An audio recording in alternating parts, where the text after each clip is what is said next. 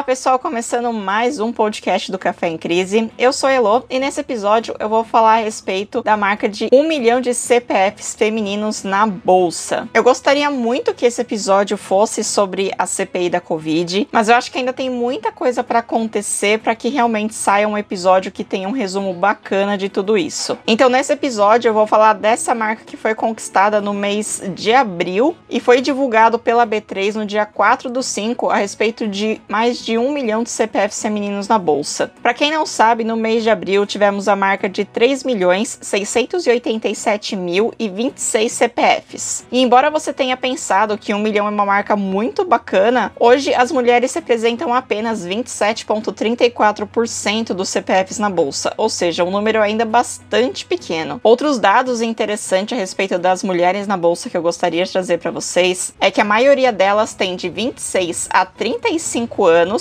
seguido de 36 a 45 anos, e em terceiro lugar de 46 a 55 anos. Sendo que os menores números são, em primeiro lugar, até 15 anos e depois maiores de 66 anos. E aí isso pode levar a alguns questionamentos, né? O porquê que esse número é tão pequeno? Bom, pelo menos na minha opinião, eu acredito que muito disso é por conta do mercado financeiro ainda ser um pouco machista. A gente vê que diversas empresas estão trabalhando para tornar o ambiente mais igualitário, porém a gente ainda vê muita presença masculina. Além disso, ainda temos também a questão das tarefas, né? As mulheres elas costumam ser muito mais atarefadas do que os homens. Isso novamente por conta do ambiente machista machista. Então é muito comum a gente ver, mesmo dentro de uma casa, a falta da divisão das tarefas. Então muitas vezes é a mulher que cuida da casa, das crianças, trabalha e dificilmente ela vai encontrar tempo para realmente parar e investir, estudar, ver realmente como que isso funciona. Enquanto que o homem geralmente acaba apenas trabalhando e aí acaba sobrando mais tempo. Outro ponto também que pode acontecer são casais que investem mais de forma conjunta, ou seja, eles juntam dinheiro a ser investido e investem em apenas uma conta, que muitas vezes está atrelada ao CPF do homem, e com isso a B3 acaba contabilizando apenas como o homem o investidor. Outra curiosidade também é que as investidoras estão mais concentradas na região sul e sudeste e menos concentradas na região norte e nordeste, enquanto a sul e sudeste acaba tendo maior concentração dos empreendimentos financeiros, das corretoras, das empresas realmente ligadas ao mercado financeiro. Então é muito mais fácil para você que mora, por exemplo, no sul ou no sudeste, se familiarizar com esse assunto do que uma pessoa, por exemplo, que está no norte ou no nordeste que não tem nenhuma empresa próxima ali para realmente ver como que funciona, poder acompanhar e etc. E também temos a questão do medo. A mulher costuma ter um perfil mais cauteloso, mais avesso ao risco. E a renda variável, de certa forma, acaba sendo um investimento de maior risco quando a gente compara, por exemplo, com uma renda fixa. Porém, pode trazer ganhos muito maiores. Então, se você está ouvindo esse episódio, você é mulher, eu quero sugerir para você que você invista. Você procure uma corretora de confiança, você procure profissionais de confiança e certificados para te fazer recomendações de investimentos e invista por sua conta e não juntando com o dinheiro do marido investindo em uma única conta. Eu sei que pode parecer um pouco ilógico, porque quanto maior a quantidade investida, provavelmente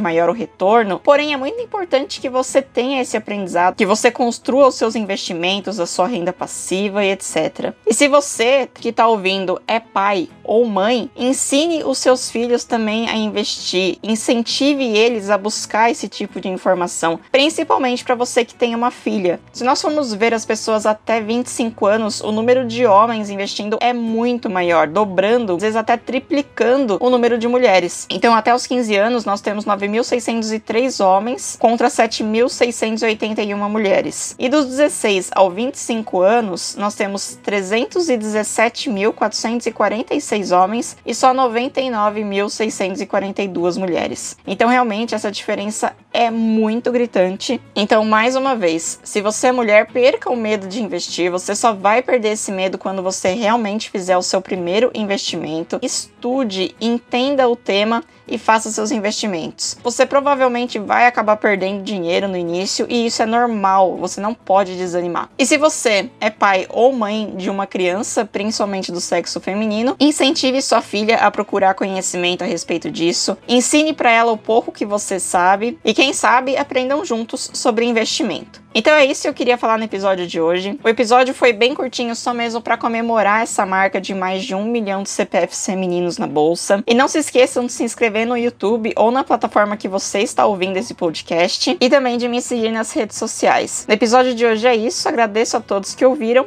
Um beijo e até mais.